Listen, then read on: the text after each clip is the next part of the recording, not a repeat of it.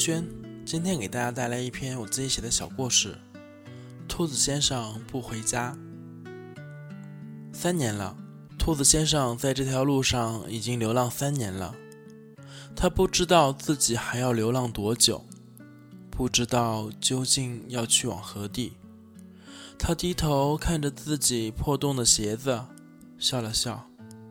原来，鞋子都已经磨坏了。三年前，兔子先生在商店里购买了满满一箱子的胡萝卜。他的未婚妻兔子小姐很是疑惑地看着他，而兔子先生收拾好行李之后，对着未婚妻只有一句抱歉。未婚妻满眼泪水地挽留兔子先生，可兔子先生还是离开了家。兔子先生原本是一家公司的职员，每天朝九晚五的生活让自己厌倦。他不希望自己像一个活死人一般的活着。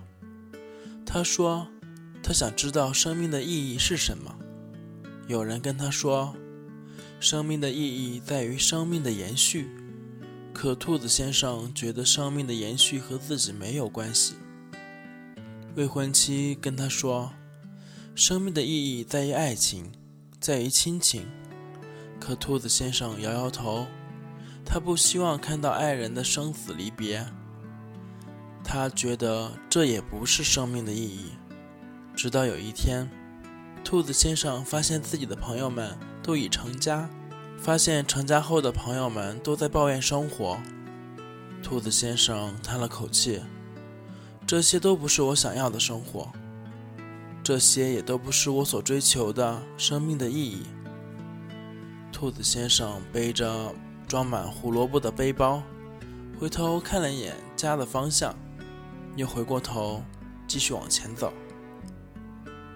兔子先生遇到了不断挑战飞行高度的鹰，他问鹰：“生命的意义是什么？”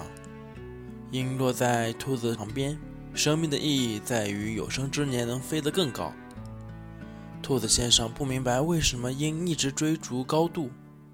正当兔子先生疑惑的时候，鹰抓着兔子先生的肩膀展翅高飞，在云端，鹰问兔子先生：“你看到了什么？”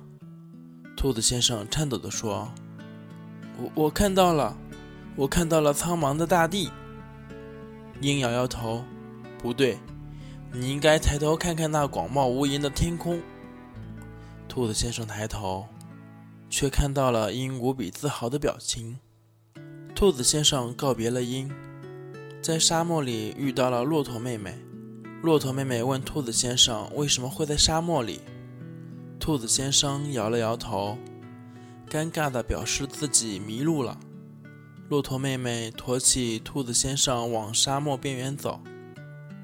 你知道生命的意义是什么吗？兔子先生问道。骆驼妹妹笑了笑。当大风袭来的时候，沙漠里有时候能看到曾经死在这里的人的尸骨。对于他们来说，生命的意义已经不存在了。所以呀，生命的意义就是活下去。兔子先生摇摇头：“那是因为他们已经死去。那活着的时候，生命的意义又是什么呢？”骆驼妹妹被问住了，她指了指远方。哦，那里有一座山，山里住着一个老神仙，他应该能回答你的问题。兔子先生已经流浪了三年，他朝着骆驼妹妹所说的那座山不断前行，路途中遇到了快要渴死的鱼，遇到了不会飞的龙，遇到了吃的太胖的熊猫。生命的意义究竟是什么？是鱼说的要有水？是龙说的要会飞，是熊猫说的要减肥，还是不，都不是。兔子先生一定要找到老神仙，问个清楚。当兔子先生的鞋底磨平的时候，也是兔子先生登上那座山的时候，他终于见到了老神仙。老神仙背对着兔子先生在打坐。兔子先生能看到老神仙长长的胡须飘过肩膀，老先生，你知道生命的意义是什么吗？兔子先生不敢往前走，只能在老神仙身后这么弱弱的疑问。一阵风吹过，老神仙的身躯微微一颤。原来老神仙早已圆寂，留在这里的只是他打坐的遗骸。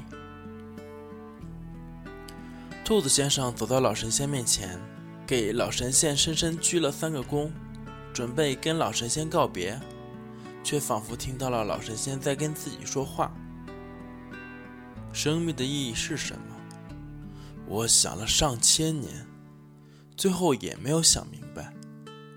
可能是每个人的答案不同吧。对于我，生命的意义就是现在；但是，对于你，生命的意义只有你自己知道。又是一阵风，老神仙化为了一片尘埃，随风而去。兔子先生站在山上，摸了摸空空荡荡的背包，已经没有吃的了。再继续往下摸，发现了一直没有被自己发现的信。兔子先生，如果你找到了生命的意义，一定要回来，因为我的生命里不能没有你。落款：兔子小姐。兔子先生看着信，又看向家的方向，若有所思。那么，到底生命的意义究竟是什么呢？兔子先生不回家，他似乎还在寻找。月亮是兔子先生的故乡小孩子问妈妈。兔子先生咋不回家？妈妈笑着回答：流浪是兔子先生的特长。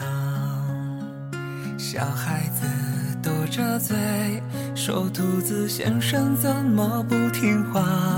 兔子公公、兔子婆婆会想念他，会担心他。